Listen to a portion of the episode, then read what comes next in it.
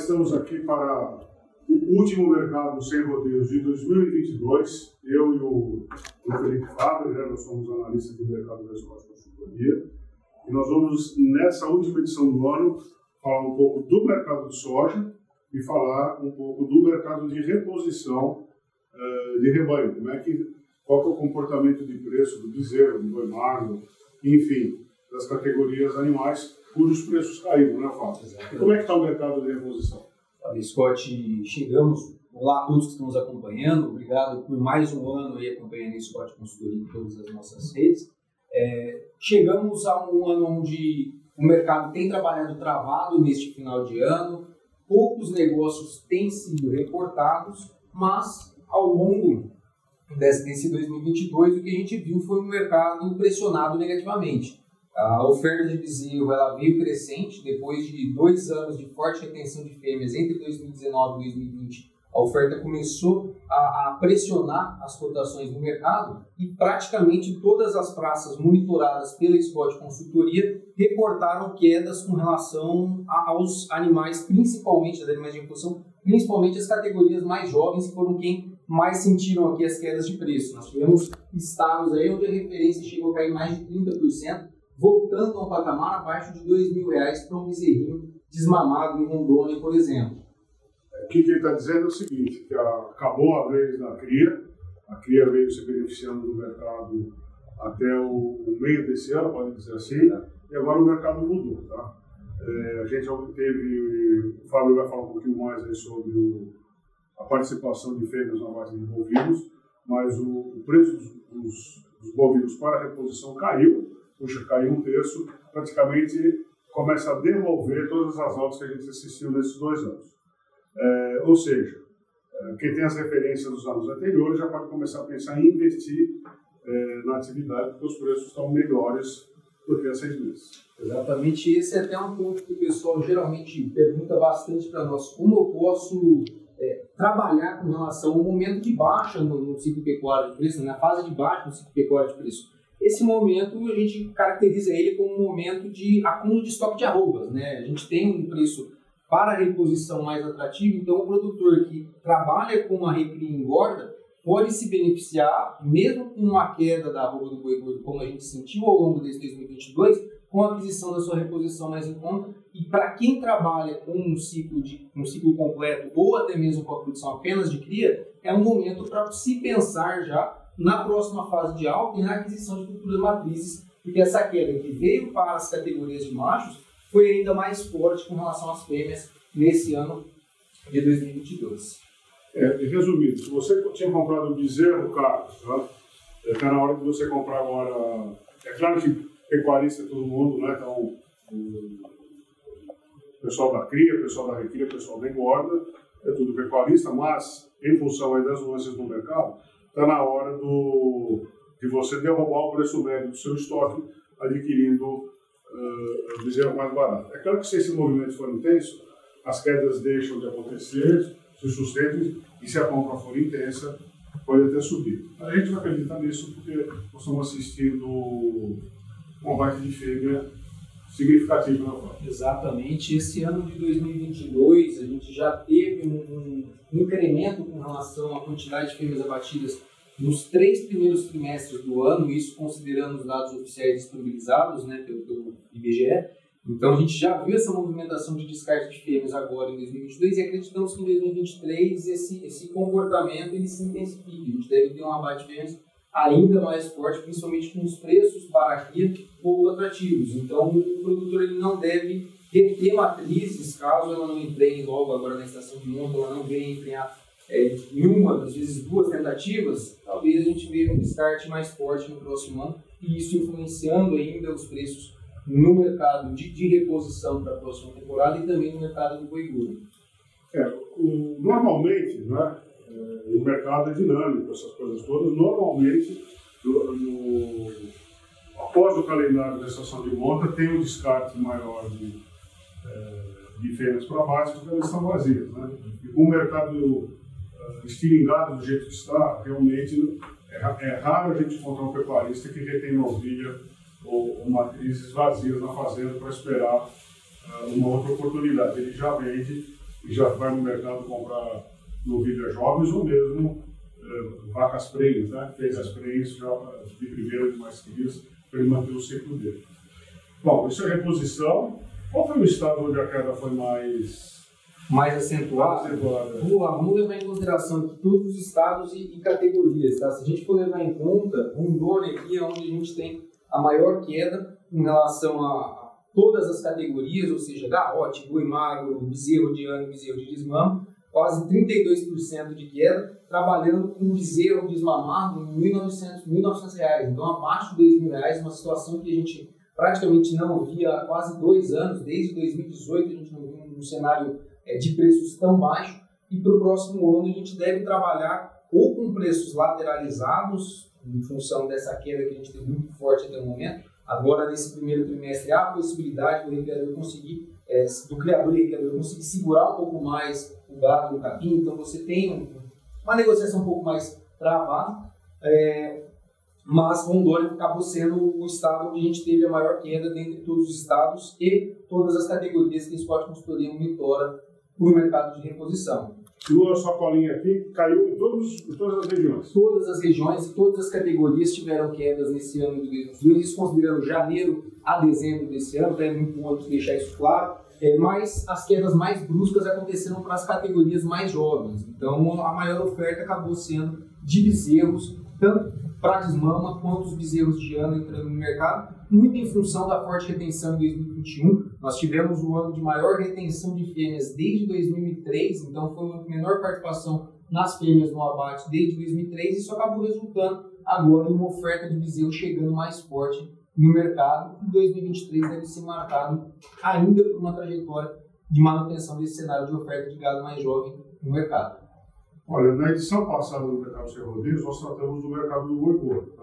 mas essa, esse comportamento que o Fábio está descrevendo significa que a gente vai ter, aparentemente, uma produção maior de, de carne bovina, gente está mandando agora as matrizes para o abate, além dos machos, que o macho vai sempre para o abate. Né? Uhum. Então, a gente pode ter uma pressão, é, por isso que ele falou, olha, talvez a pressão é, é, de queda de preço, vamos dizer assim, a queda do, dos preços pecuários deve continuar em 2023, 2024 e virar somente lá para 2026, por aí, né? Agora a gente entra no ciclo.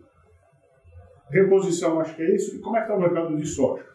Bom, fechando com relação ao mercado de soja nesse ano de 2022, a gente teve um movimento de alta muito forte no primeiro trimestre, o pessoal que está nos acompanhando entender a trajetória dos preços nesse ano. Chegamos à referência aqui no Porto de Paranaguá quase 200 reais por saca no primeiro trimestre, puxado por uma quebra de produção muito forte aqui na América do Sul, em função do fenômeno Laninha. Nós tivemos quase 15 a 20 milhões de toneladas a menos sendo produzidas aqui na América do Sul, e isso acabou pressionando o quadro de oferta no mercado internacional, ao ponto que os preços chegaram às máximas ali em meados de março desse ano, preço médio chegou a quase 202 reais por saco em Paranaguá. E após esse movimento mais intenso, além da questão da quebra de, de produção, nós tivemos também o conflito russo-ucraniano influenciando as cotações. É claro que foi muito um movimento mais especulativo para a soja, porque os dois países eles acabam não tendo um peso tão grande na produção do, da soja em né? mas isso acabou influenciando as cotações naquele período e com a safra entrando no mercado, os preços foram perdendo força, mas é, trabalharam ainda em patamares bem firmes esse ano, quando a gente leva em consideração o comportamento histórico. Nós trabalhamos com, com um preço médio de 185 a 190 reais por saca após essa máxima ao longo de todo o ano de 2022, sustentado por um quadro de oferta diminuta, um quadro de quebra de produção aqui, e um quadro na safra 22-23 nos Estados Unidos, também com quebra de produção para a soja em grão puxado pelas condições climáticas. Apesar dessa quebra de produção lá nos Estados Unidos ter sido reportada, não foi uma queda de produção tão forte quanto a do milho, tanto o milho quanto a soja nos Estados Unidos veio com queda de produção nessa temporada, mas a soja houve um aumento em área na produção norte-americana que acabou é, diminuindo essa pressão com relação à queda de produção, mas ainda assim um quadro global de oferta e demanda bem apertado. Os, pode, pode complementar, Não, esse ano, se você quiser lembrar de daqui a 50 anos, como foi 2022, foi o ano da guerra russo-ucraniana e o ano da crise é, energética e da crise de alimentos. Né? o Brasil é, foi um dos poucos países é, que manteve o fluxo de alimentos no mercado. Mas você está falando de soja? É, parece que a gente está caminhando com o milho para uma situação semelhante, né? De o Brasil se tornar um grande exportador. Isso é muito otimismo ou não? Olha, não acredito que seja muito otimismo, não, Scott. A gente está com um quadro bem positivo esse ano, já se caracteriza aí como um ano recorde para as exportações de milho do Brasil. Já superamos os 42 milhões de toneladas exportadas em 2019. É, e um dos fatores que leva nós a crermos que isso vai se manter para os próximos anos é a entrada agora da China com relação às compras de milho brasileiro. A China, em 2022, passou a ser o comprador de milho do Brasil, não era até o momento, só que os embarques só passaram a ter peso nos últimos dois meses, novembro e dezembro. A gente já começa a ver uma participação da, da China nesses embarques e isso deve crescer, deve, deve seguir positivo para o próximo ano, principalmente 2023 no caso, com a expectativa de que a Ucrânia produza menos em função do conflito. E a Ucrânia é um forte é, parceiro comercial da China. Além disso, a China passou nesse ano de 2022 por um problema climático também, que levou aí a uma diminuição da produção por lá. Então isso põe o Brasil no radar do mercado internacional e deve acabar beneficiando sim as nossas exportações de milho, até mesmo se a gente for levar em conta agora um outro competidor brasileiro que acaba sendo aqui na América do Sul mesmo, é a Argentina,